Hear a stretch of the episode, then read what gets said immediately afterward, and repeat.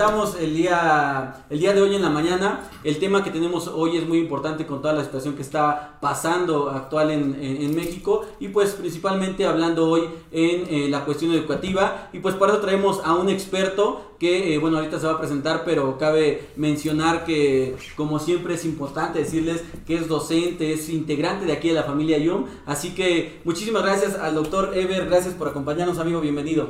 Gracias amigo Ignacio. Estoy este, muy contento de estar aquí con ustedes. He estado viendo los programas y pensé, ya es hora, ya es tiempo de que estemos ahí platicando un ratito. Me da mucho gusto tener esta oportunidad y pues bueno, vamos a hablar aquí aquí con ustedes. Excelente, ya, ya te tocaba amigo, pero mira, este, dicen que las cosas buenas siempre tardan en llegar y por eso te tardaste un poquito, porque lo, bueno tarda un poquito en llegar. Así que muchísimas gracias, gracias por eh, aceptar la invitación, amigo. Y bueno, pues este eh, agradeciendo y bueno, ahí invitándolos para que la gente que nos está viendo eh, vayan escuchando el tema y por ahí nos vayan poniendo sus preguntitas, si tienen alguna duda, si tienen algún comentario o algo que puedan, que nos ayuden a interactuar, pues nos ayudará muchísimo. Así que, este, amigo, me gustaría iniciando, comenzar, que nos digas ¿Quién es Ever? Que te, eh, te, presentes, nos digas a qué te dedicas, qué haces y, qué haces en esta parte de la educación. ¿De qué, de qué la armas? ¿De qué la rolas? Bueno, amigo, eh, mencionarles que ya tenemos unos cuantos años trabajando en lo que es la educación. Eh, pues bueno, yo inicié con la licenciatura en Ciencias de la Comunicación. Entonces, bueno, la comunicación me, me gusta mucho. De ahí empecé con la licenciatura en docencia, maestría en docencia y doctorado en ciencias de la educación. Entonces, este camino ha sido largo, pero ha sido muy, muy bonito. En realidad me, me agrada mucho lo que hago. Hablar de educación eh, me apasiona. Trato de llevar la educación a, a todos los lugares. Y pues bueno, este, eh, poco a poco nos hemos, eh, nos hemos metido más en este tema. hemos trabajado en el Sindicato Nacional de Trabajadores de la Educación, dando diplomados, diplomados de liderazgo en gestión sindical.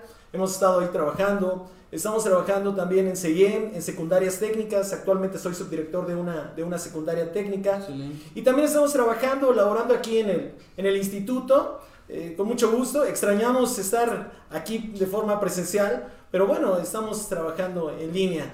Aquí estamos dando clases, hemos dado clases de, en preparatoria, pero actualmente estamos en licenciatura, este, estamos en pedagogía en comunicación, también en maestría, maestría de educación y en doctorado de educación, amigo.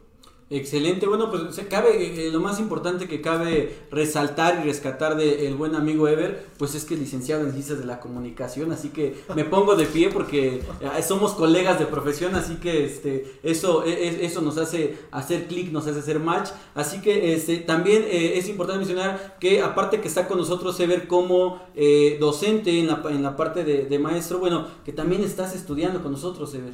Así es, estamos estudiando la maestría en didáctica eh, vamos un poco avanzados, esperemos seguir de esta forma. Y pues bueno, eh, la verdad me he topado con, con, cosas muy muy bonitas desde que estoy aquí en el instituto. Llevo aproximadamente trabajando 12 años, aunque han sido interrumpidos. Este, he, he, dejado dos veces de trabajar aquí por cuestiones personales, pero bueno, regresamos y regresamos con todo. Ahora hasta como estudiante. Excelente, como estudiante. Y bueno, pues ahora la parte que dices, ¿no? Ya, ya extrañamos esa parte de poder estar aquí en la institución, con los maestros, con los alumnos, ¿no? Ya que este, ya por ahí yo creo que ya la escuela parece hasta Halloween, porque hasta telarañas tiene, y eso que todavía no, no, no hemos llegado ni, ni, a la mitad del año. Así que, pues vamos a entrar un poquito más en tema, este amigo Ever. Y eh, bueno, justo en este tema que, que, que, preparamos para todos ustedes, la gente que nos está viendo, me gustaría comenzar con, con una pregunta que, que si bien eh, nos va a dar pauta más, creo que también considero importante, y es cómo ves la educación en México, este ver, comparada con otros países. Híjole, amigo, eh, es una pregunta complicada, eh, porque sacar un juicio de la educación en México es algo difícil. la educación en México es, es muy extenso todo esto y por lo tanto el juicio es complicado, repito. Pero bueno, vamos a tratar de de establecer dónde estamos, dónde estamos, dónde se encuentra México a nivel internacional. Bueno, cuando hablamos de educación, debemos de comprender eh, que es una, una formación este, dirigida al desarrollo de habilidades, eh, de, habilidades académicas, éticas, morales. El docente debe de tener todo esto eh, para que pueda tener una educación adecuada hacia aspectos sociales y culturales, obviamente de los individuos, del lugar donde se encuentran. Entonces, esto define muchas cosas. Cuando nosotros nos ponemos a pensar en la educación en México, podemos pensar que es una educación buena o que es una educación regular, que es una educación mala, y para esto vamos a hacer una división, una división de discursos que, se hace dentro del territorio mexicano. Esta división de discursos que se hace, eh, por un lado es, la educación en México tiene un desarrollo, va para arriba, este, le estamos echando ganas. Eh, obviamente estoy hablando de aquellas personas que son los encargados de hacer el sistema educativo, que son los encargados de hacer manuales, estrategias, que son aquellos donde la educación eh, recae en cuestión de, del desarrollo, de la implementación, de la transmisión. Y bueno, y para ellos los números son alentadores.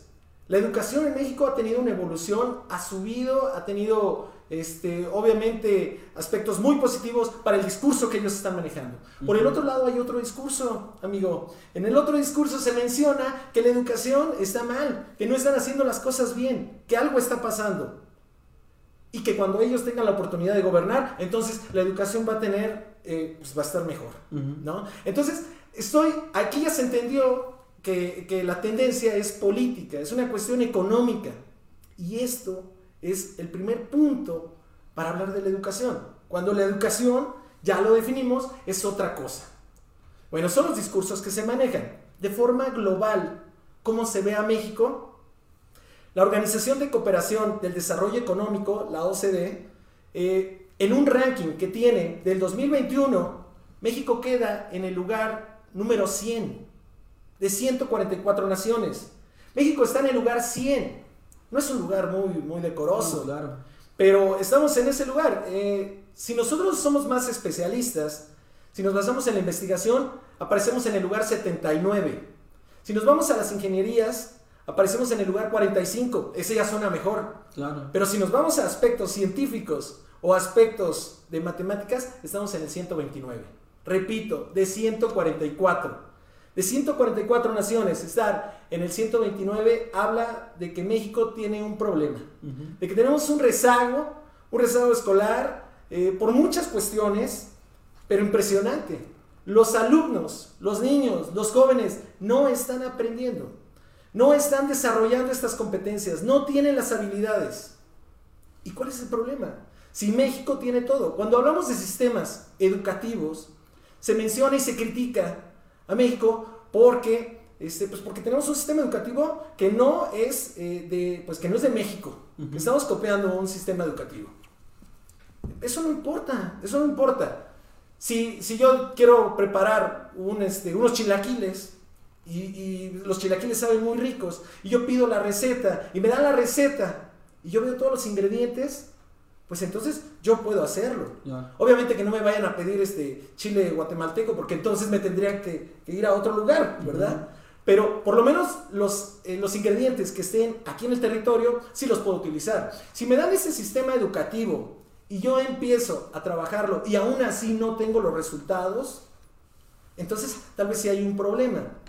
Tal vez el problema es que el sistema educativo eh, también le hace falta dar una especificación en qué momento se va a aplicar. Tú tienes que desarrollar esto, tú tienes que tener estos parámetros, tú tienes que aplicar estos contenidos, tú tienes que, enseñar de esta forma. Pero si hace frío, entonces este, mejor, eh, mejor no prepare o, calienta más la comida. Si, hace, este, si es un domingo temprano, pues te van a caer mejor todavía estos chilaquiles. Yo debo de saber el tiempo, el momento adecuado para poder aplicar un sistema educativo y tal vez eso es lo que nos está faltando.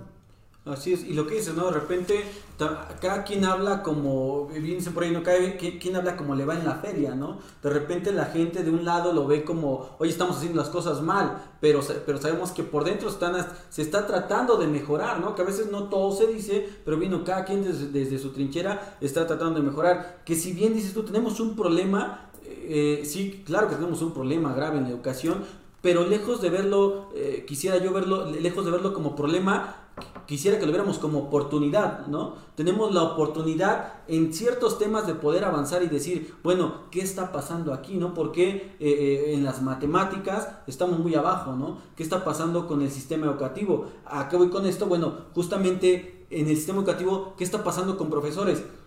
La porque viene una pregunta que dice la importancia de la formación docente en la actualidad, ¿no? ¿Qué están haciendo o qué está haciendo a, quien le corresponda, al gobierno, al sistema educativo, para preparar hoy a los docentes? Y más con la situación que hoy tenemos de que eh, ya no tiene sus clases presenciales, eh, cómo plantea un docente sus clases ahora para no darlas de manera presencial con un eh, pizarrón, sino de manera virtual, si tiene que preparar diapositivas, qué es lo que tendría que hacer. Entonces, ¿qué, qué, importancia de la formación del docente en la actualidad, este, eh, bueno, primero retomo lo, que mencionas de oportunidad y esto es, es, básico. Nosotros debemos de aprovechar todas estas áreas de oportunidad, eh, todos esos problemas se traducen de esta forma y que es más decorosa, se escucha un poquito mejor, pero es la realidad, es, es, es, en verdad esto, ¿no? Cuando yo estoy hablando con varios colegas, nos damos cuenta de todos los problemas que pueden existir, pero que aún así nosotros tenemos ganas, le echamos este montón y, tratamos de hacer lo mejor, de, eh, lo mejor que podemos y todavía más nos motivamos mucho y esto, eh, esto es notable, lo ven los alumnos y bueno, pues afortunadamente los resultados son, son más positivos. Este, hablar del profesionalismo, en este caso el profesionalismo docente, es, es algo también, este, bueno, en, lo, que lo cual me, me gusta mucho me puse a pensar que, que, yo de pequeño me preguntaban que, este, pues que tú qué querías ser, ¿no? Ya sabes, la típica pregunta, ¿tú qué quieres ser? ¿Tú qué dijiste, Nacho, cuando te preguntaban? Yo lo, lo, lo más que recuerdo cuando era muy pequeño, pero muy pequeño, ¿qué quieres ser de grande? Era, eh, yo quería ser bombero. Yo, yo, siempre quise ser bombero. Bueno, sí, eso era de chiquito, ya cuando estaba grande dije, ya cambié de opinión, pero mi idea siempre era ser bombero. Bombero, muy bien. Cuando a mí me preguntaban eh, que qué quería ser, yo siempre decía que mago o cerrajero. Después me puse a pensar que estas, este, estos dos, dos cosas eh, pues eran muy similares, ¿no? Un cerrajero abre un candado de una forma no convencional y un mago pues tal vez desaparece cosas también de forma no convencional, ¿no? Entonces, a mí me agradaba mucho esto, pero jamás me imaginé que, que yo pudiera terminar en la docencia. A pesar de que en la familia estaba lleno de maestros. Eh, y bueno, lleno de maestros, ya varios se han jubilado y todo, pero las generaciones también quiero, quiero mencionar que, que somos varios maestros. Yo decía, yo no voy a ser maestro. Cuando llego a este, a este punto de decidirme, me doy cuenta que ya llevo algo, ya llevo una especie de entrenamiento porque de alguna forma todos estamos inmersos en lo que es la educación, ya sea como actor, ya sea como protagonista, ya sea como testigo, pero todos, todos estamos ahí en la educación. Entonces cuando llegas, tú ya sabes más o menos lo que tienes que hacer, sabes para dónde dirigirte. Hablar del profesionalismo, del profesionalismo docente, es un punto de que debe de tener mucho respeto y que se debe de estar actualizando en todo momento, en cada momento, porque las exigencias van avanzando. Tú mismo lo mencionaste. La forma que ahora damos una, una clase, bueno, pues ha cambiado, ya no es la de hace un par de años, o sea, ni siquiera hablemos de hace una década, ya no, es la de hace apenas. Así es. ¿No? Y esto ya este, pues implica que tengas una actualización, una actualización constante. Tú tienes que estar ahí. Eh, los docentes tenemos, eh, voy a hablar de, sin, colocarme, los docentes eh, tienen, tienen muchas competencias. Hablar del, docente en México es hablar de una persona muy competente, de una persona con, con muchas ganas, con muchos sueños. No una persona utópica, no, una persona realista. Sin embargo, la figura del docente se ha perdido un poco y hemos llegado a considerar al docente como un empleado. Es decir, tú ya no, ya no eres el protagonista de tu salón, ya no vas a llegar y, vas a decir, ahora voy a hacer esto para cambiar, para modificar, para revolucionar. No, ahora tú preguntas, ¿qué es lo que tengo que hacer en, este, en mi aula? Y si no lo crees tú, lo creen las instituciones y te dicen, ¿sabes qué? Nosotros te tenemos que decir qué es lo que hagas. Eh, voy a hacer un paréntesis, afortunadamente hay varios institutos donde dan libertad de cátedra eh, y bueno, ya hablaremos después del colegio, pero me adelanto. Así es. No, y, que, y que de repente se, a, los maestros en algún momento se les ha quitado como esa autoridad, ¿no? De, de eso sí no hablamos de hace un año, sino hace algunas décadas, ¿cuál era la figura del maestro en la, en la escuela, ¿no? La figura del maestro era una, eh, no digo que hoy ya no sea, pero sí se ha demeritado un poco la figura del maestro respetable, la figura del maestro de autoridad, de que el alumno, por más que quisiera, o sea, casi casi era el, segundo papá, la segunda mamá, ¿no? Porque respetabas en casa a los papás y en la escuela tenías que respetar al docente, ¿no? Y, y, pobre de nosotros si no hacíamos eso, ¿no? Y ahora pasa lo contrario, ahora el docente tiene que respetar a los alumnos porque si no se meten en un problema, ¿no? Entonces, ¿cómo ha cambiado eso? Y creo que es, que es también por cuestiones de que de, cómo hemos cambiado en cuestión de cultura, ¿no? La cultura en México ha cambiado muchísimo y eh, tanto es así que justamente lo que, lo que ahorita decías, eh, ven ahora al maestro como un, como un empleado, ¿no? Donde llegas y como una empresa, como maquinita, tú vas a hacer esto bajo estas reglas, bajo estos lineamientos y bajo este esquema, ¿no? O sea, oye, pero es que yo creo que pudiera funcionar, no, vas a hacer esto bajo esto, esto y esto, ¿no? Entonces, como que, no, es como una persona creativa, le pones ese candado a decir, pues ya para qué sigo creando, ya para qué sigo innovando, si cada que propongo algo me van a decir que no.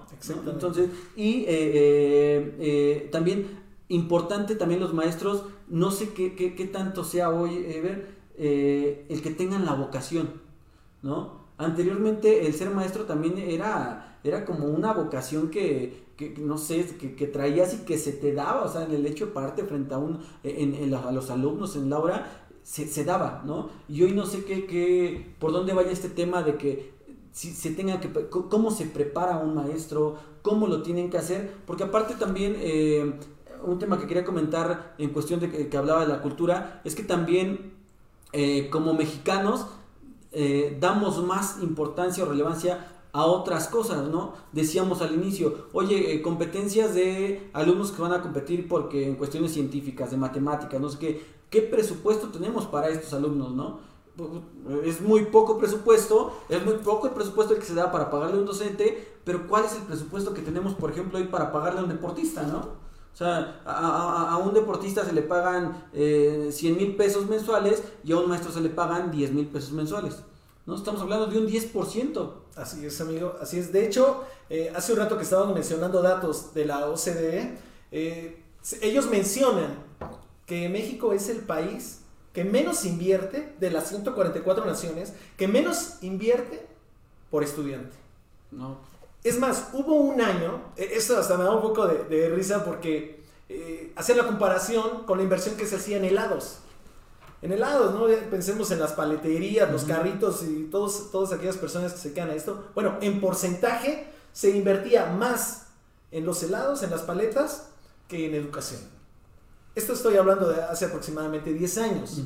Entonces, eh, ahí no podemos entender que, que sí existen aspectos eh, que de repente distorsionan la educación. No hablemos de esas áreas de oportunidad que mencionábamos hace un rato, sino de esos aspectos que te limitan. Claro. ¿no? Que, que igual y te van a presentar una gráfica con números muy bonitos, donde nos fue bien en tal prueba, pero a la hora de que se enfrenten nuestros alumnos o nosotros como docentes, pues podemos tener problemas. Tú mencionabas algo, algo bien importante, eh, que es sobre la vocación. Ahora yo te puedo decir que la mayoría de aquellas personas que aspiran a ser este, docentes que aspiran a estar, en educación, pedagogía, eh, didáctica, cualquier rama de estas, ya tienen esa vocación, como que ya lo saben, sí lo quieren. En otro tiempo, eh, bueno, pues era de, está la oportunidad, pues órale, lánzate. y, era fácil ser maestro, todos decíamos que era fácil ser maestro, ¿no? Entonces, este, ahora nos damos cuenta que no. Y entrar a una institución educativa ahora es bien complicado, porque la demanda es, está elevada. Entonces, estas personas que quieren entrar a, trabajar, que, este, que se quieren enfrentar a los alumnos y todo, este, pues está muy bien, está perfecto. Sin embargo, debemos, debemos de cubrir ciertos estándares, estándares que están bien definidos eh, por eh, lo que es el sistema educativo o por políticas públicas o por aspectos internacionales que ya, ya mencionamos y se debe de cubrir todos estos, todas estas características para que un docente pueda tener un trabajo de calidad. No hablo algo de excelencia, porque la excelencia a lo mejor eh, puede llegar a ser una especie de sinónimo de perfección. Entonces, está complicado alcanzar esa perfección, es un poco agresivo tal vez eh, hablar de esta excelencia. Sin embargo, bueno, vamos a dejarlo y no vamos a meternos en, cuestiones este, de, pues, extremas. Vamos a dejarlo así. Los, docentes ahora llegan con una preparación muy adecuada, ¿eh? muy buena, pero llega el punto en que se empieza a crear una distorsión. Llega el punto que como ellos están recibiendo una, una estrategia que a lo mejor no es la adecuada, que no es la de ellos, y donde tienen que, que globalizar, es decir, a todos sus alumnos y tratarlos por igual, porque de alguna forma ya traen algo, algo definido, como una evaluación, por ejemplo. Entonces de repente el maestro empieza a, caer en, en, algo burócrata y empieza a deformar sus prácticas educativas. Y, el punto original era crear a alumnos que tuvieran ese poder de, descubrir, de investigar, que fueran curiosos con las prácticas educativas. A veces estamos matando a estos alumnos. Así es. Y, no digo que todos los docentes, la verdad es que no. Yo veo muchísimos colegas que le echan muchas ganas. Pero llega ese punto en que te saturas. Ah, porque otro dato importante es que este, en promedio, comparado con otros países, los maestros de allá tienen 10 alumnos, en promedio. Y México tiene por docente 32 alumnos. Habrá algunos que tenemos 20, pero hay otros que tenemos 5 grupos, 6 grupos de 50, 60 alumnos dependiendo del nivel donde te encuentres. Entonces, e, es, complicado esto, pero, pero también es muy gratificante, amigo, porque cuando tú hablas con un docente de lo que en verdad quiere, de lo que en verdad busca, te das cuenta que, hay un montón de esperanza y que es un trabajo bien complicado, de unos 60 años, pero en algún momento tenemos que iniciar. Tenemos que iniciar, tenemos que creérnosla y el discurso es básico. Amigo, tú eres comunicólogo y sabes que las palabras adecuadas pueden adelantarte. ¿Qué quiero decir con esto? Si nosotros no entendemos lo que estamos haciendo, no vamos a poder transmitirlo. Más allá de una cuestión académica, hablábamos que la educación es una formación también moral y una, y una este, formación emocional. Si nosotros empezamos a definir a los alumnos como alumnos y vemos la cercanía que tenemos con ellos, vamos a poder romper esos candados que están ahí. Imagínate, no siendo este no siendo mago o siendo cerrajero, ¿no? Sino siendo maestro. Vamos a romper esos candados y ellos van a estar de nuestro lado. Y en ese momento se van a ganar dos cosas que tiene que tener la formación docente que es el respeto y el cariño. Y un alumno que quiere a su maestro es, es oxígeno puro para ese, para ese docente. Y ese maestro va a ser muy reconocido. Yo no recuerdo a algún maestro, no quiero menospreciar a mis maestros, pero no recuerdo a un maestro que yo diga, ah, yo quiero ser como ese maestro. Y ahora veo tantos alumnos que se les acercan a los maestros y le dicen, maestro, yo de grande quiero ser como usted. Ya luego cuando se enteran los problemas de los adultos, ya le, ya le piensan más, ¿no? Sí, sí, sí. Pero bueno, tiene que ver con la formación. y, y, eso está súper padre, ¿no? El hecho de que al final nos tenemos que forjar eh, los, eh, o tenemos que enfocar que los, profesores sean ejemplo, ¿no? Y que eh, los, los, alumnos aspiren a ello, ¿no? hace ratito hablabas también, este, verde, una cuestión de, de cuando estamos hablando del tema de la diferencia entre, entre o qué podemos mejorar en México en la ocasión, la cuestión de competencias, ¿no? Que en algún momento lo hablábamos hace algunos dos años aquí en la universidad y decíamos eh, la diferencia o, qué puede mejorar o hacer esto para que lejos de evaluar a los alumnos en cuestión de números, se evalúe en cuestión de, de, competencias. ¿Cómo ves tú esta parte, este panorama de, bueno, ya no es que si sacas 10, ¿no? Sino que realmente lo sepas hacer, ¿no? Lo sepas llevar a la práctica. Porque yo siempre, eso siempre se lo he dicho a la gente cuando está en relajo, cuando eh, primos, sobrinos, veo, haciendo tarea, que luego les digo, ay, no la hagas Cuando vayas a pedir trabajo no te van a preguntar si hiciste la tarea de historia en quinto o sexto semestre. Lo que te van a preguntar, ¿qué estás estudiando? Eh, ingeniería industrial. Ah, ok, sabes esto de, de, de, la máquina. Bueno, voy a un tema más eh, que, que, yo domine. ¿Qué, qué estudiaste? Eh, comunicación. Ah, bueno, sabes usar una cámara, sabes colocar iluminación, sabes hacer encuadres, sabes esto. Eso es lo que nos van a preguntar cuando entremos en una cuestión laboral. Entonces, no sé si, si esté bien o qué, qué tendríamos que hacer eh, en esta cuestión de, de, trabajar mediante el sistema de competencias o mediante un sistema de, de, números, de quién es mejor a través de un 0 a 10. Claro, claro. El, el ejercicio de la evaluación tiene un objetivo. El objetivo es el mejoramiento. El objetivo es eh, quitar, eliminar todos aquellos problemas que hemos ido encontrando en el trayecto y bueno, a través de la evaluación nos da una... Eh, un panorama, ¿no? Entonces, este, el problema es que se le ha dado tanta importancia a la evaluación y se ha hecho de una forma tan igual ante un mundo, ante una población extensa y con tantas diferencias, que entonces la evaluación aplicará para algunos, pero no para todos, definitivamente. Si nosotros hablamos de competencias, hablamos de algo situacional. Y como tú bien lo dices, si tú llegas al trabajo y te sabes los conceptos de todo, está perfecto. Pero si no sabes cómo manejar el concepto que tú dominas, entonces tienes un problema. Y seguramente las personas que estén frente a ti te van a decir, muchas gracias, eh, otro día eh, nosotros lo, mantenemos, ¿no? Luego le hablamos. No te llames, no nos llames, nosotros te llamamos. Exactamente. Entonces, eh, pero ese es otro discurso que se, ha, que se ha mal empleado, porque incluso los mismos alumnos, la pregunta que te hacen es, ¿cómo nos va a evaluar? Como si fuera una pregunta fundamental, cuando la evaluación tendría que estar pues en lo más oculto. ¿eh? Claro. La evaluación debería de estar a un lado, no debería de ser fundamental. Sin embargo, es, maestro, ¿cómo, cómo nos va a evaluar? Yo siempre les respondo este, de la misma forma, saben que este, ustedes no se preocupen. Ah, bueno, si ustedes quieren escuchar algo, sí, sí, les puedo evaluar con lo que con lo que nos solicitan, con lo que nos piden. ¿Qué nos piden? Ah, pues una asistencia, una participación. No, no, no. Uno tiene la cualidad y es parte de, ese profesionalismo docente. Uno tiene la cualidad, aunque tengamos 32 alumnos o más, de darnos cuenta cuál es el desempeño de cada uno de los alumnos. Habrá niveles en el que nos cueste más trabajo, como secundaria. Eh, ser maestro de secundaria es, es tener mucho valor, mucho, muchísimo valor.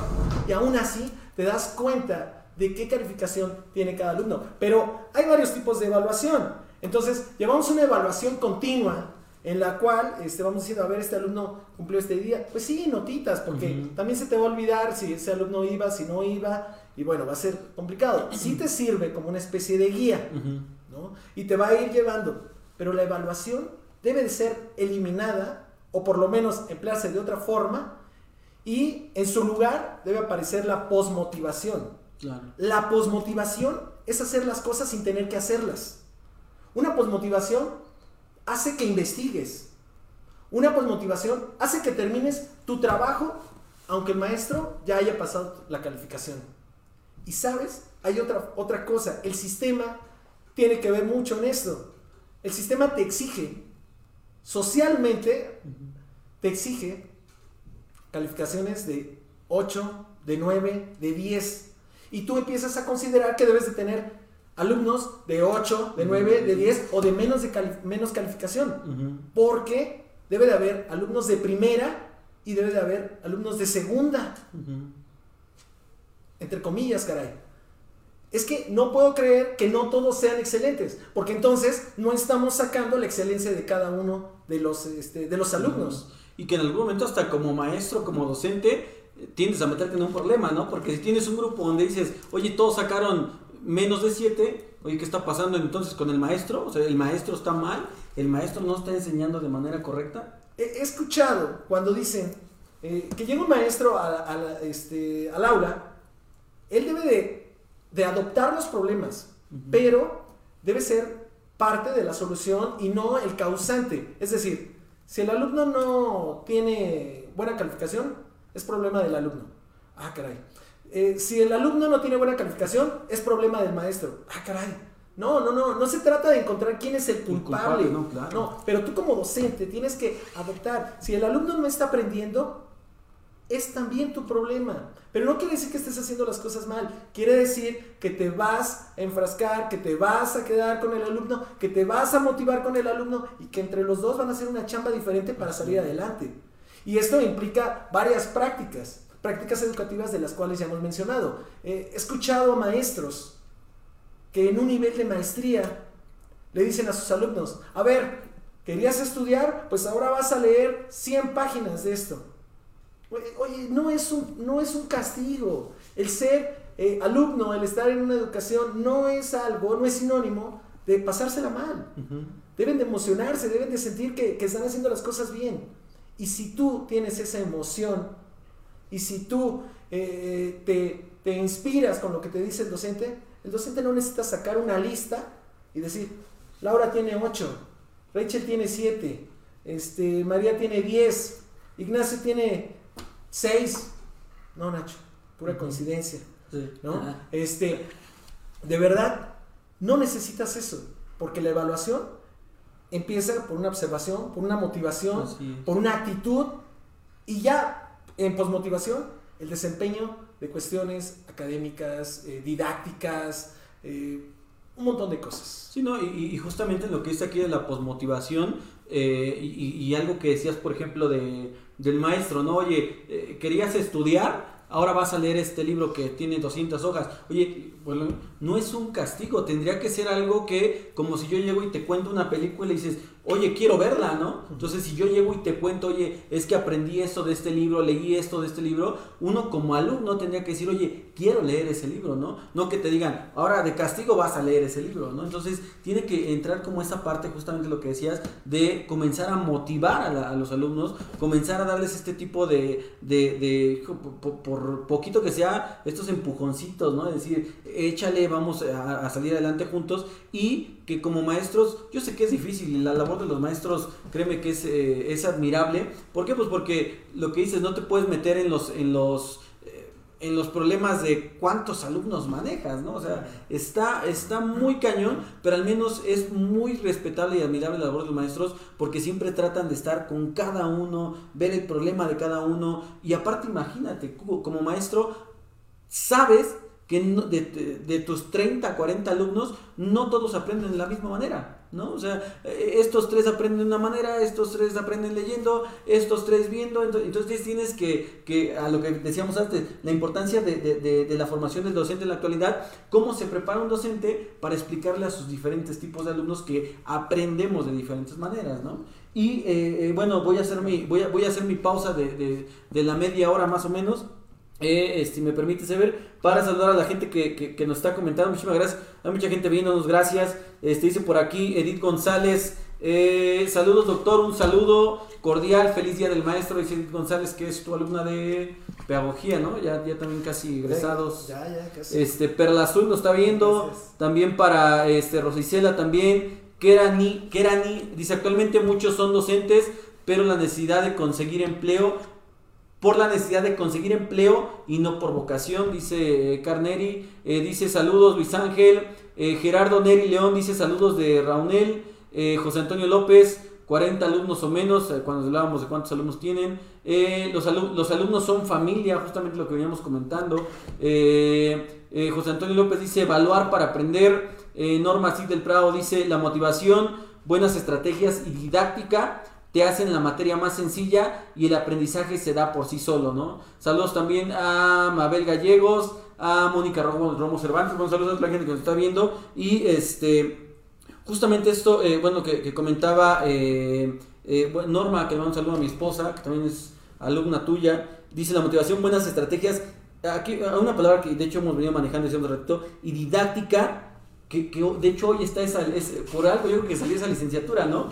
Licenciatura en didáctica y maestría en didáctica. Ya no es suficiente con la licenciatura o, maestría, doctorado en educación, sino ahora tenemos que complementar con esto, ¿no?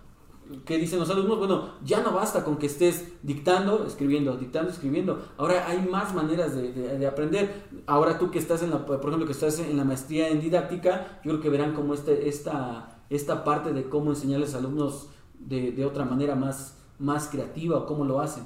Claro, eh, utilizar las estrategias adecuadas en el momento adecuado.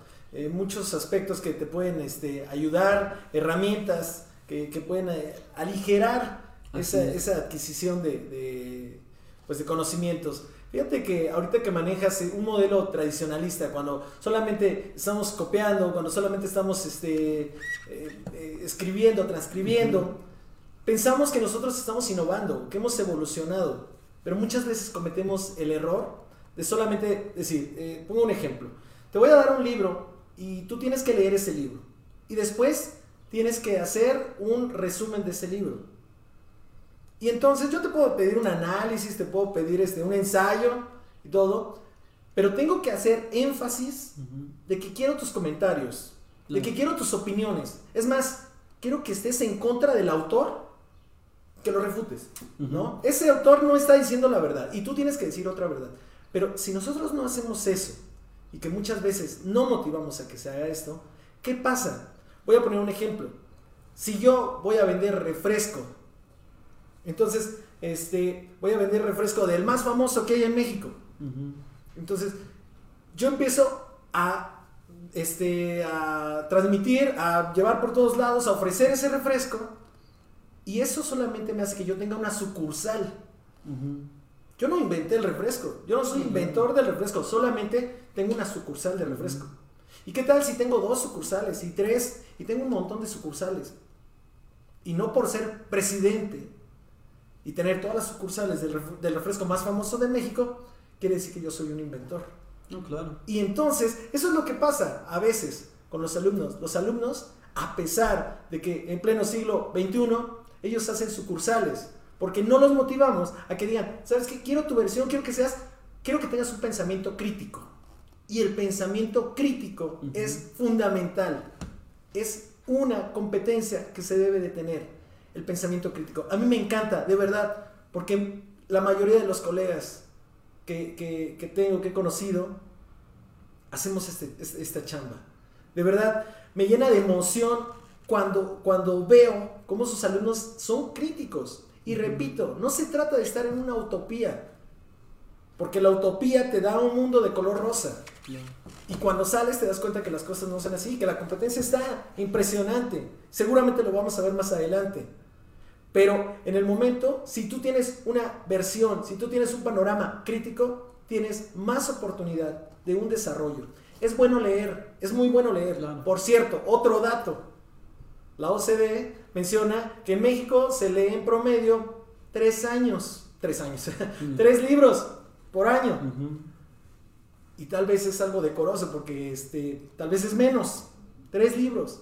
En otros, Japón, en otros, en otros, países, como Japón se leen 10 libros, 30 libros, 40 libros. Entonces, está bien, pero nosotros estamos transmitiendo ahora algo erróneo. Lee, lee. ¿Y por qué no le decimos, haz un libro? Claro. Entonces, es bonito leer, pero hay ser impresionante que te lean.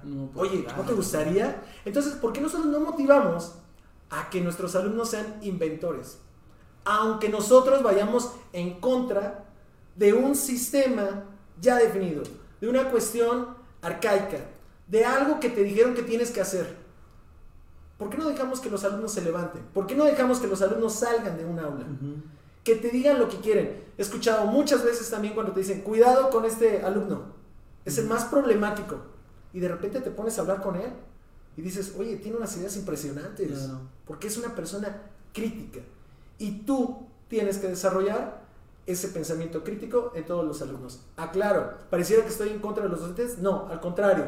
La esperanza es, es muy buena porque la mayoría de los docentes que conozco lo hacen. Y mis respetos, compañeros, de verdad. Eh, aparte de que los admiro, los quiero mucho. Entonces, me emociona ver cómo ellos trabajan, cómo eh, transmiten este pensamiento y pues me motivan a que yo les siga echando muchas ganas. Así es, no, no, no es tanto estar como en contra, sino más bien volvemos a lo mismo, ¿no? Saber que tenemos todavía muchas áreas de oportunidad en este tema, ¿no? Y justamente hablando de esto que, que, que, decía Sever de, de, bueno, eh, me dicen que, que, de repente escuchado que me dicen que, oye, cuidado con ese niño que es un problema, cuidado con este otro que no sé qué, entonces, y, y, decías tú, lejos de, de, invitarlos a que, a que vean cosas, mejor que las hagan, que, que, que, creemos cosas nuevas, Eh, bien, hoy es un, tema un tanto, pues, pues se torna eh, dentro de lo que cabe difícil porque ya, ya más o menos está mejorando, pero eh, la pregunta sería, ¿cuáles son los retos a los que se enfrentan hoy los docentes? a la hora de dar clases en línea, porque justamente el tema es ese, ¿no? Cuando están los alumnos presentes y, mándalos a que, a que investiguen por acá, e incluso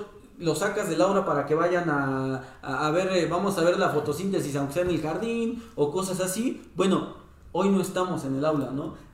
¿Cuáles eh, los retos a los que se enfrentan los docentes a la hora de dar clases el día de hoy en línea con esta, con esta, pues con esto de la pandemia, con esto que estamos viviendo? Bueno, pues esto se relaciona mucho con la brecha que, que estábamos mencionando, una brecha económica, porque tal vez en este nivel, eh, de alguna forma, el sustento ya está un poco más repartido. Es decir, tal vez los papás están contribuyendo, la familia está contribuyendo económicamente y el mismo alumno pues trabaja en la semana, eh, tiene alguna, este, algún ingreso y entre todos eh, hacen este equipo para tal vez tener eh, la cuestión tecnológica necesaria para tomar una clase en línea, ¿no? Eso estoy hablando de, de, la brecha económica, pero en muchos lugares esto, esto no ocurre. Entonces, de entrada, los problemas de conexión, de entrada, los problemas de, que yo no tengo una computadora, de que yo no tengo un teléfono de gama alta, o que a lo mejor lo tengo pero no le puedo dar mantenimiento con una, este, una cuenta de, internet eh, y, con buena este, capacidad, porque si no, este, seguramente por ahí las cosas no se van a dar, ¿no? Eh, sin embargo, pensando que esto se pueda en algún momento estabilizar, que se, que se encuentre la estrategia adecuada, dar clases en línea es algo muy rico, es algo muy agradable incluso. y, que no, y que no es muy diferente a estar de manera presencial. Lo que pasa es que nosotros a veces vamos colocando candados como una especie de prejuicio y no nos desarrollamos como quisiéramos. De repente somos un poco más este, tímidos, eh, tal vez no, no, mencionamos las cosas como son, eh, nos falta un orden nos falta un orden para, para poder hablar, ahora te toca a ti, ahora te toca a mí. Este, digo, el, el, el hardware que, que, se tiene, pues este, es muy bueno, ayuda, ayuda bastante, la verdad, pero eh, sí nos hace falta un poco en cuestión de, eh, pues de que se convierte esto como en algo muy técnico, en algo habitual, todavía como que nos da un poquito de miedo. Ahora, hablamos de los docentes nuevos, pero hay docentes que ya tienen unos cuantos años en el sistema y pues a ellos les cuesta mucho trabajo también. no están casados con la tecnología. Exactamente, ¿no? Eh, hay una, este, una lectura de, de que dice em, que los alumnos son digitales, ¿no? Que traen un chip integrado. Y esto es verdad, los alumnos te exigen, los alumnos tienen competencias tecnológicas muy elevadas. Tal vez no las saben dirigir como son, o, no son tan adecuadas para ciertas, este, para ciertas tareas. Sin embargo, ellos lo conocen, saben hacerlo. No te van a saber mandar un correo. Un correo que para nosotros debe ser muy sencillo mandar, ¿no? Y, y, aquellos que todavía tenemos Hotmail, dicen, facilísimo, ¿no? Mando el correo, ahí está, ¿no? Y ellos no lo saben hacer, pero te aseguro que ellos manejan otros, este, otros aspectos tecnológicos que, que son muy buenos. Entonces, tenemos el maestro de entrada, tiene que traerle esta cuestión tecnológica y pues seguimos con la actualización, una actualización constante y no nos debe dar miedo, de verdad. Eh, hay varios compañeros eh, grandes que ya están a punto de jubilarse, que se acercan y a mí me llena de emoción como todavía quieren entrarle a cursos, todavía. Eh, yo soy este, subdirector de una secundaria y, sabes, es tan agradable cómo trabajamos en esa secundaria porque, porque los maestros no, no se les dice, tienes que hacer este curso, no ellos quieren hacer el curso. Y aparte de que eh, hay muchos este, estímulos por, por hacer estas cosas y que el que tenga más y cosas así. Entonces eso también motiva, pero, pero me agrada mucho cómo esto no está perdido. Y sin embargo, el discurso que puede haber eh, socialmente es de que los alumnos tienen problemas. Tienen problemas a la hora de tener estas clases en línea porque aparentemente los alumnos no están aprendiendo. Probablemente sea, sea cierto, amigo, sin embargo, este, pues tenemos que, seguir trabajando de esta forma, porque ya vamos a regresar, pero a un sistema híbrido. Y un sistema híbrido, pues tiene que tener ambos lados. No nos tenemos que olvidar de aquel, pero tenemos que seguir mejorando en este.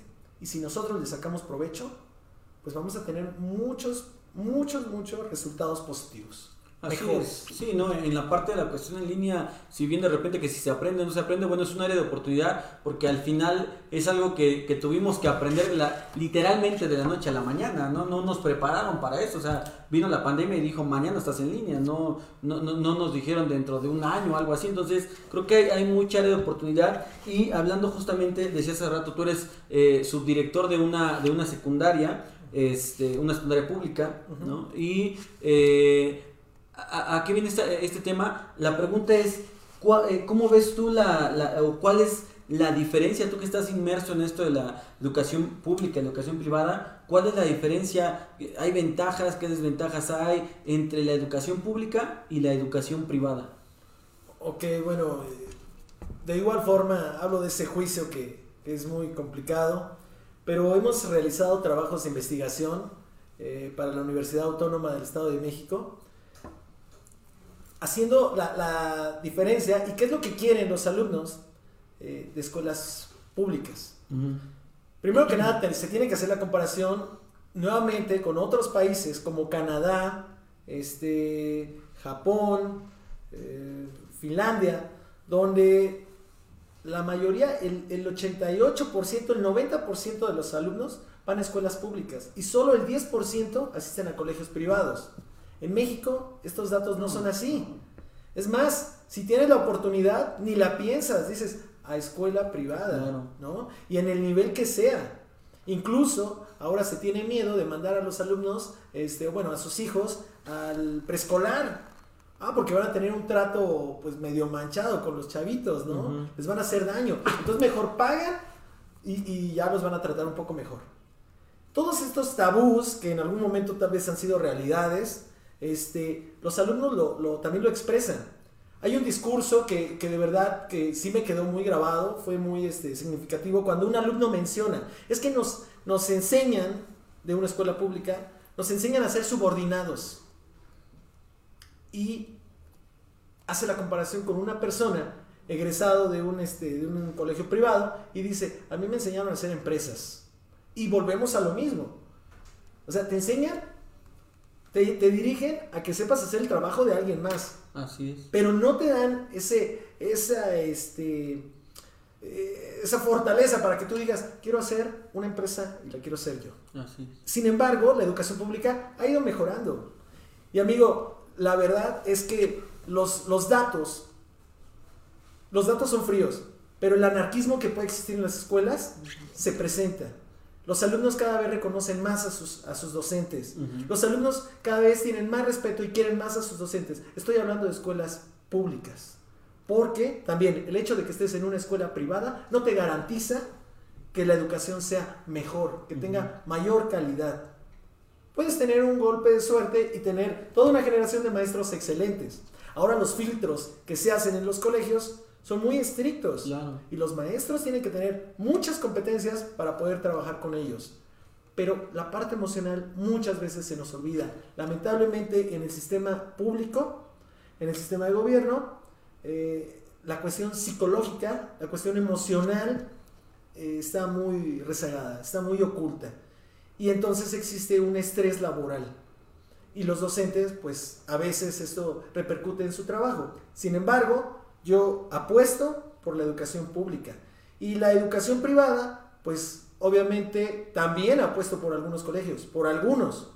Repito, hay algunos otros donde eh, el discurso es tan extremo que los alumnos ya no se preocupan si en realidad están teniendo un aprendizaje significativo. Solamente es algo que se posiciona en su mente y que saben hacia dónde se tiene que dirigir. para abajo nada, para arriba todo y que, y que se entienda un poquito en este, en este eh, tema el, hecho de decir, este, eh, bueno, el hecho también de que estudies una escuela particular, si bien tampoco te garantiza la, enseñanza, hablando eh, de, de, algunas otras universidades, no hablamos de Yuma, este, pero también llega, digo ya hablando de manera global, de manera general, porque a mí, yo, de hecho, yo, me pasó, bueno, no me pasó a mí, pero lo, lo, lo, vivía en el hecho de, de, algunos compañeros, a mí que me tocó estudiar en, una, universidad particular, decir, bueno, pues estamos pagando, nos tienen que pasar, ¿no? Bueno, estamos pagando, tienen que, me tienen que poner buena calificación, bueno, estoy pagando, tengo que hacer esto. Entonces, en algún momento también nosotros demeritamos o, quemamos esta parte de la educación este, eh, privada, ¿no? Decir, bueno, pues estoy pagando, me, van a tener que, pasar, me van a tener que hacer esto porque lo estoy pagando, ¿no? Entonces, eh, bien, eh, solamente es cuestión de que al momento de, digo, la gente que nos está viendo, este, al momento de seleccionar una escuela eh, privada particular, bueno, pues cheques también todas las, eh, las cuestiones que hay detrás de, de, toda esta escuela, ¿no? Eh, críticas, este, no sé, la gente está hablando bien o mal de la institución, ¿Qué, profesores están este, dentro, de este, dentro de esta universidad? Algo que nosotros hacemos justamente con este tipo de programas es, como el profesor Eber, que vean el tipo de profesores que tenemos en la universidad. No es, no es un maestro cualquiera, es un maestro preparado, es un maestro que conoce de varios temas, es un maestro que está en, eh, en, sindicatos, es un maestro que está en, escuela, en, la educación particular, está en la educación de gobierno. O sea, es gente que realmente está preparada. ¿no? Entonces, en el, sistema de, ver entre la comparación de pública y privada, creo que igual ambas son buenas, solo cada una tendrá sus, sus, altas y bajas, ¿no? Y este, eh, ya igual para ir un poquito, eh, voy a, mencionar aquí algunos eh, comentarios que todavía nos llegaron. Dice por acá, ah, me quedé aquí, ah, ok, aprender jugando, buscando el internet de cada alumno, dice José Antonio López. Dice por acá también Kerani, ¿cómo podemos mejorar en el aula?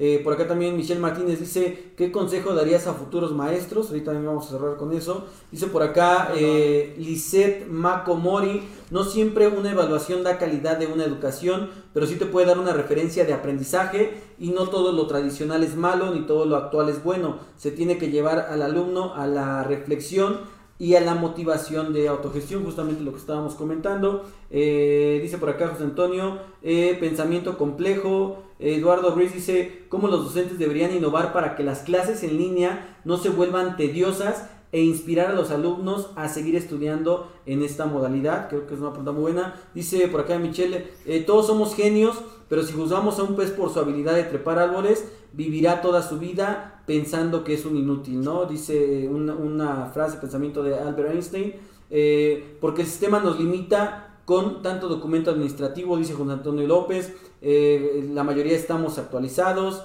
eh, dice por aquí Kerani, ¿cómo cambiará la educación en la nueva normalidad, en la nueva modalidad? Bueno, ya decía también aquí este, el, doctor Ever, eh, la cuestión que va a ser ya más una cuestión más híbrida, ¿no? Un poquito de, todo.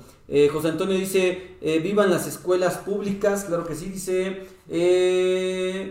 gracias, de verdad que sí, todos maestros estamos preparados. Bueno, pues hay algunas, algunas preguntas, algunos comentarios, y bueno, solo por responder aquí algunas, dicen por acá, para el profesor Ever, ¿qué, qué consejo eh, le darías a los, a los futuros maestros? Y eh, compaginándolo un poquito con eh, la parte de cómo los docentes deberían innovar para que las clases en línea no se vuelvan tan tediosas.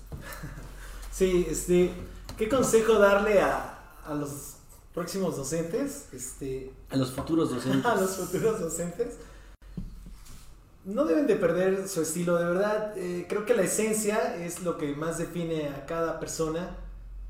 Y los docentes tenemos un don. Yo siempre, siempre voy a luchar por eso, porque se mantenga. De verdad, no quiero, no quiero matar las esperanzas de nadie. Y si hay personas que van a escuchar eh, lo que yo les menciono como autoridad, por lo menos en, una institución educativa, este, siempre va a ser algo positivo hacia su persona. Arriesgate, haz las cosas. De verdad, no, no, no, no quites tu esencia, no quites tu estilo. Si puedes tener un estilo que no le va a agradar a la gente. Pero eh, si ese estilo te da resultados, si eres feliz con esto, si tus alumnos te quieren, eh, eh, como hace el otro lo mencioné, dos cuestiones. Si tus alumnos te respetan y si tus alumnos te quieren, pues cuando te mencionen te van a aplaudir. Claro. Ellos van a querer ser como tú. Entonces, lo que yo sugiero para, para los próximos, este, para los futuros docentes, es eso, que no pierdan su esencia, eh, que busquen esta, esta parte de, de, la estrategia, esta parte de, del desarrollo, eh, del desarrollo de, de, liderazgo, que busquen la parte emocional, la parte ética, que sean obviamente expertos en su materia. Esto, esto también es muy importante. No podemos dejar de lado lo académico, también tiene que estar ahí, ¿no? Tiene que ser todo un conjunto de habilidades, de cuestiones emocionales, de cuestiones éticas, de cuestiones sociales, culturales, contextuales, este, de cuestiones divertidas, de cuestiones este, de, muchas, de muchos aspectos. Y bueno, esto va a hablar de un excelente docente. Yo no dudo que las próximas generaciones tengan estas competencias porque el, trabajo que se está haciendo con ellos es, es, muy bueno. La emoción que se está colocando es muy buena. Y si alguien está por ahí en el sistema, bueno, pues entonces busquemos lo que es este, la tecnocracia. La tecnocracia es buscar la especialidad. La especialidad es, eh, de, de lo que haces. Es decir, si yo soy el encargado de hacer un sistema educativo, debo de ser maestro, no puedo ser chef, claro. no puedo ser este, otra cosa. Tengo que buscar la tecnocracia, porque debo de saber y conocer cómo se está actuando dentro del medio. Así es. Entonces, este, yo creo mucho en las nuevas generaciones. Ahorita hay muchos docentes que son este, jóvenes y, la verdad es que veo que le echan un montón de ganas y eso me agrada un montón. Y de los maestros que ya tienen un poco más de, de tiempo, veo que la motivación no se ha perdido y entonces hay muchísima esperanza. Eh, esta brecha de 60 años creo que es más sistemática que, real en, en, el aula. Poco a poco se salvan más alumnos y esto es el cambio que nosotros necesitamos buscar día a día. Excelente, pues ya lo, ya, ya lo dijo el, el, doctor Ever, y bueno, lo, lo, mencionó como, como ya bien viejos nosotros, dice, veo, veo docentes jóvenes, o sea, Tú, tú habemos docentes jóvenes. Yo no me metí en ninguna, en ninguna. ah, bueno.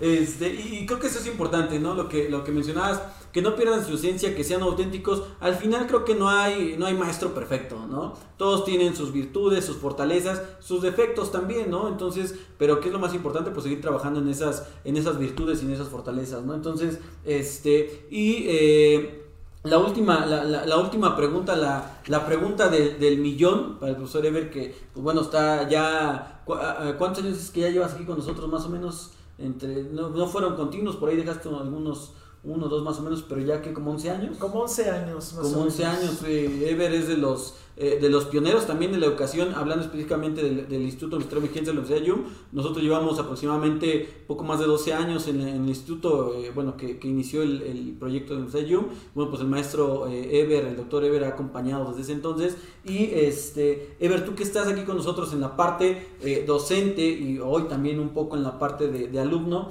eh, eh, ¿Qué hacemos hoy en la Universidad Yum?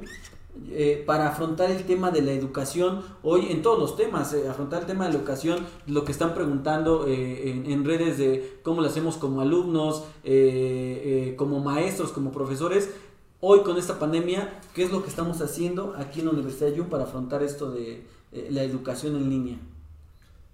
ser empáticos, amigo, ser empáticos, estar en los zapatos los alumnos, este es un tiempo, son tiempos difíciles. Tal vez nosotros tenemos ciertas posibilidades, pero el alumnado, cierto porcentaje del alumnado eh, la está padeciendo, está, está siendo complicado por cuestiones económicas, por cuestiones de, de, que tal vez algunos perdieron sus empleos, eh, algunos otros tuvieron familiares, y no nada más los alumnos, también docentes, ¿no? Esta, esta, pandemia no fue un juego, no fue un descanso de, de un año, fue algo, algo muy, muy serio, es algo que nos ha pegado a todos. Sin embargo, creo que eh, el, el, objetivo es claro, la meta es clara, ¿no? La, en cuestión de misión y visión de, del colegio, este, pues llevar a cabo todos estos proyectos, y los proyectos son los alumnos. Eh, de alguna forma es estar con ellos, es luchar con ellos, es ir de la, del brazo con ellos. En cuestiones eh, administrativas, yo creo que ustedes saben más de esto, eh, lo que se ha venido trabajando y creo que ha sido buenas estrategias. Pero yo te puedo decir que el trabajar con los alumnos eh, los sábados temprano y que todos se conectan, algunos antes que otros, pero pero a mí me demuestra eso, me, hace ver que los alumnos tienen un montón de ganas y tienen un montón de responsabilidad. Y eso es lo que mencionábamos hace un rato, la posmotivación. Yo te aseguro que si un alumno no quiere estar conectado, eh, tal vez al final nos dice, es que este, pues estoy enfermo, ¿no? Estoy enfermo, ¿y qué le vas a cuestionar? Pues sí, sí, bueno, pues te apoyo. No, yo veo que los alumnos se conectan, le echan ganas, mandan sus, este, sus actividades. Yo, por ejemplo, llevo algunos cursos en línea y todos estos cursos en línea, este, yo veo que los alumnos mandan sus, sus actividades. Si alguno se, se pasa del tiempo, me manda mensaje y me dice, profe, este, pues deme chance, ¿no? Pasó esto, esto pero sí lo mando. Entonces eso a mí me llena de, orgullo, me llena de satisfacción. Yo veo que los compañeros, eh, con, con, varios que he tenido la oportunidad de platicar, veo que siguen haciendo bien su trabajo. Eh, hace un rato que mencionaban qué se necesita para, para, dar una clase en línea, bueno, pues este, arriesgarse, yo veo que, que se arriesgan, veo mucha didáctica, veo muchas cuestiones pedagógicas. Eh, que se, que se ven a través de la cámara, que se ven en las clases. Y la parte del colegio, eh, repito, en cuestión de sistema y en cuestión administrativa, pues hace lo propio.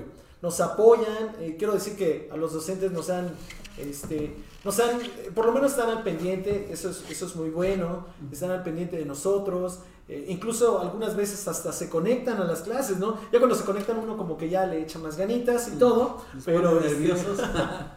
pero pero bueno, el colegio agradezco todo lo que lo que siguen haciendo, lo que hacen, lo que van a hacer y pues bueno, ahora que estoy aquí en el colegio porque estamos en las instalaciones del IUM, eh, me doy cuenta que se sigue trabajando, que se han hecho varios, varias cosas aquí eh, para que cuando estemos de regreso, pues podamos disfrutarlas y tengamos una mejor estancia.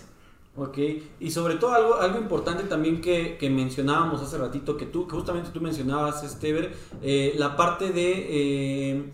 Eh, iniciamos diciendo la parte de que de repente las, las escuelas te ven como empleado y te dicen tienes que hacer esto y esto y esto y esto. Aquí en Universidad yo creo que, que de repente damos como esa como esa, eh, por llamarlo libertad, ¿no?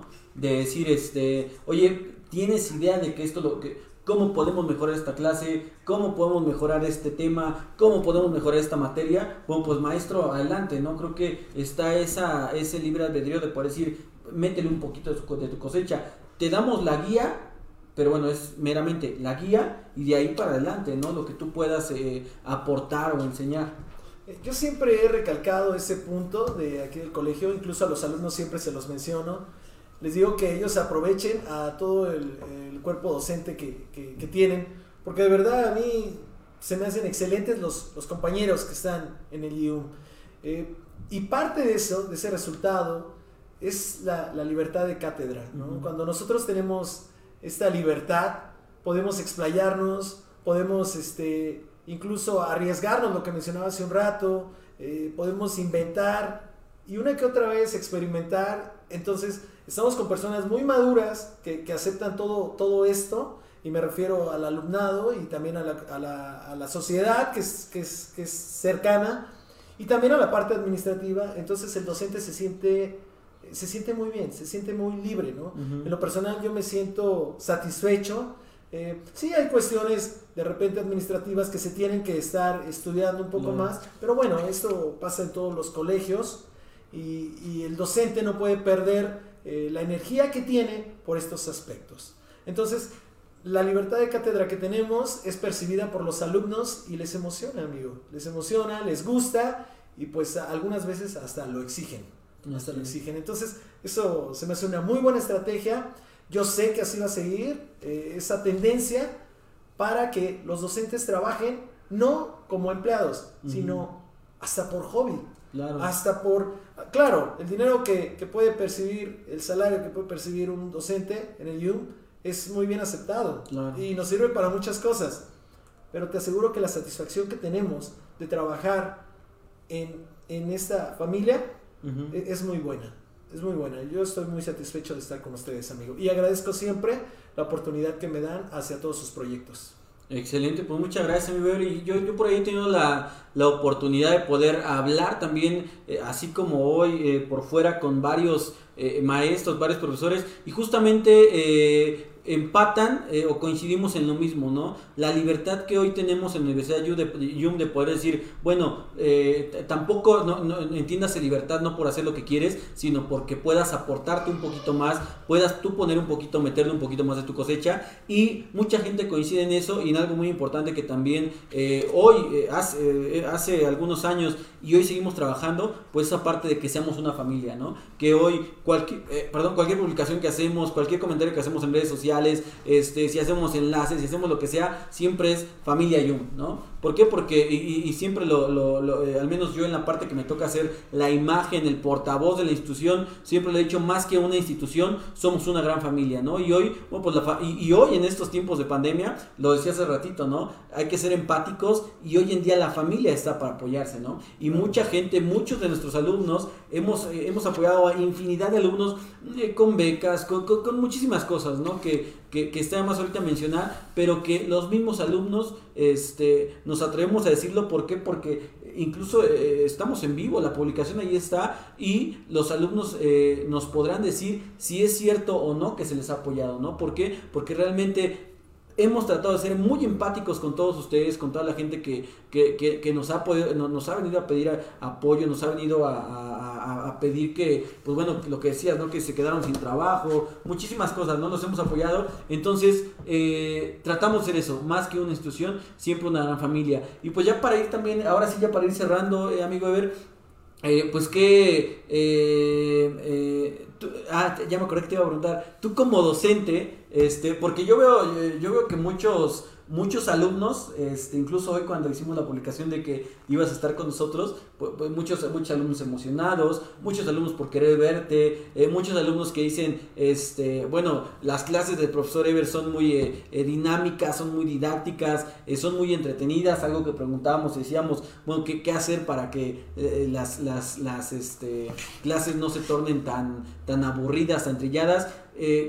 Tú, eh, profesor Eber, ¿cómo preparas tu clase? ¿Cómo haces eh, eh, para decir, bueno, esto lo voy a hacer de esta manera, para que los alumnos digan, hoy, este, cuando viene la planeación docente para las, las, clases, digan, yo quiero que el profesor Ever me dé clase, oye, oye, no es quién te va a dar el profesor Ever, eh, y, yo lo, veo mucho porque, este, incluso, porque mi esposa Norma, le mando un saludo, que este, está estudiando justamente pedagogía también aquí en la universidad y que ha tenido el gusto de poder estar en clases contigo, y siempre es lo mismo, el comentario, y es que con Ever, este, o sea, pasa de todo, o sea, te la pasas bien, no te aburres y sobre todo, y lo más importante, aprendes, ¿no?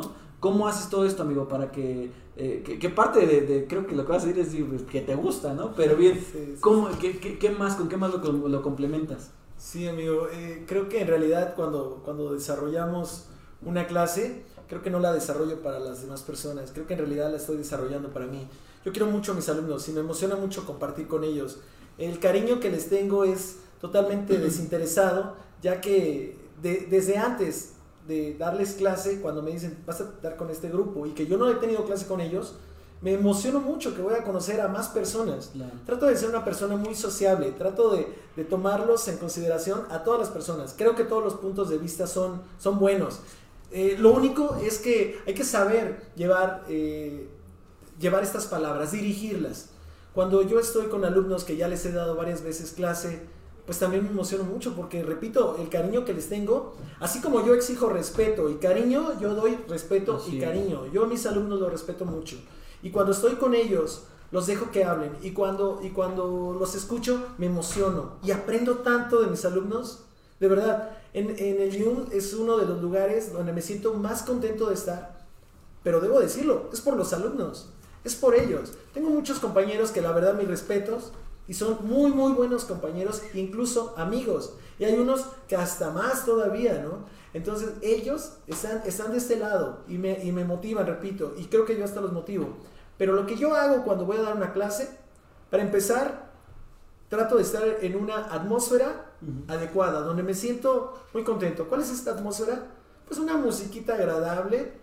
Empiezo a buscar eh, tal vez un video, tal vez imágenes. Eh, pues acerco algo que me, que me mantenga también este, hidratado, tal vez eh, algo que me guste, comida, no sé, pero me siento muy contento cuando tengo que hacer las clases. A veces no tengo tantas ganas, amigo.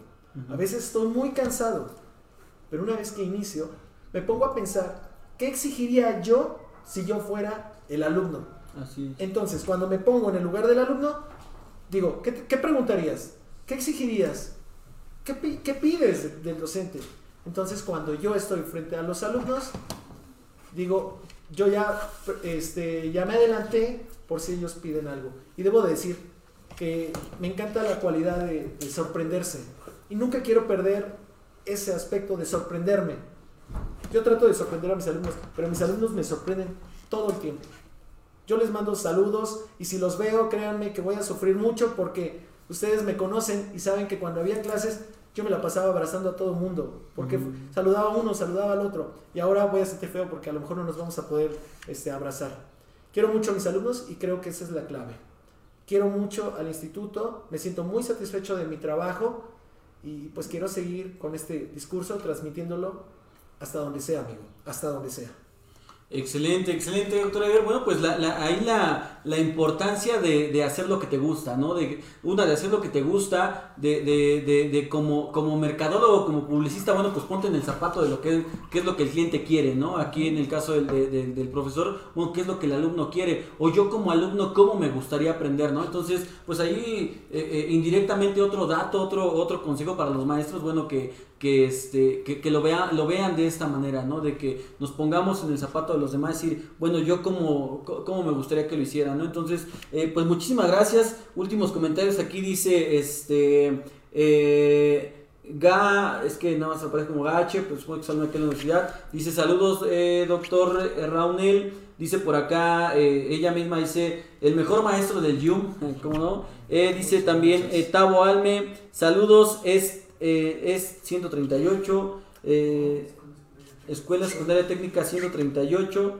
So, Ahí es donde supongo que también andas Sí, por ahí, sí, amigo. claro. Este, dice por acá eh, Jessy Chávez, excelente docente. José Luis González, saludos doctor, excelente docente. Saludos también para el maestro José Luis, también eh, docente aquí en la Universidad YUM. Eh, ex MJC dice, tienes una gran calidad humana, doctor. Bueno, pues mu- muchísimos comentarios positivos, lo que te decía, eh, profe, eh, eh, ahorita que, que mucha gente lo comenzó a compartir. Bueno, pues muchísimas gracias, gracias eh, al profesor Raunel por ser parte de esta experiencia, por ser parte del proyecto y por supuesto por, eh, por ponerse la camiseta, ¿no? Por, por- porque porque a- habemos quienes tenemos bien puesta la camiseta de, de aquí la universidad, lo cual se, se agradece mucho y este...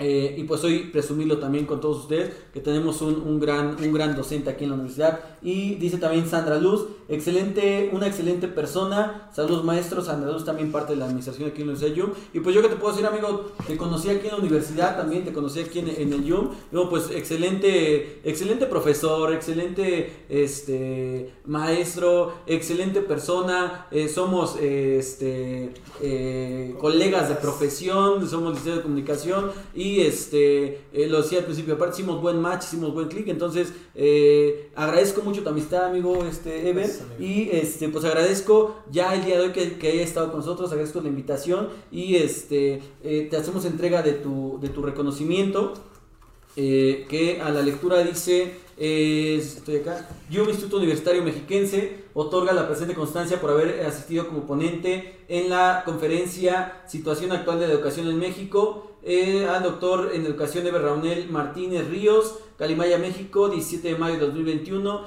eh, firma el rector de la universidad, el ingeniero Michel Martínez Arellano, y pues eh, te hacemos entrega de tu reconocimiento. Amigo, muchísimas gracias, gracias por acompañarnos. Gracias, gracias. Eh, agradezco a todos. Muchas gracias a, a Lalo, este amigo, al cuerpo directivo también. Le mando ahí mensajes, este, mensajes, saludos, saludos a, a Michelle, que seguramente también nos está viendo. Ya, ya. Me va a hacer varias recomendaciones ahorita. Este, saludos a todos mis, mis compañeros, mis amigos, los alumnos. Y nuevamente agradezco. Cualquier cosa que necesiten, saben dónde encontrarme, saben que voy a estar ahí, siempre con una sonrisa para todos. Excelente. Pues amigo, muchísimas gracias, gracias por estar la invitación. Y este, pues nosotros nos, despedimos, queremos agradecer a toda la, la gente que estuvo conectada ahí con nosotros, gracias a la gente que estuvo comentando, muchísimas gracias. El día de hoy, este, llegar a los eh, 3.857.237 personas viéndonos, muchísimas gracias, rompimos récord con el eh, profesor Ever el día de hoy. Y pues gracias también a la gente que estuvo con nosotros en el estudio, muchísimas gracias, gracias por acompañarnos. Fueron más o menos como 980 personas aquí en el estudio porque solo nos permiten el 25%, ya que el recinto en el que estamos grabando es aproximadamente como para 50 mil personas. Entonces, muchísimas gracias por acompañarnos. Gracias eh, al, consejo directivo, gracias al ingeniero Michel, al ingeniero César, al eh, maestro Antonio Mendoza por la oportunidad, porque son los pilares de este proyecto y quien eh, liderean y nos dan la oportunidad de poder hacer esto para acercarnos a todos ustedes. Muchísimas gracias también a maestros, a docentes. Felicidades a todos los maestros en su día. Esperamos que se le hayan pasado de maravilla. Por ahí también les van a dar después,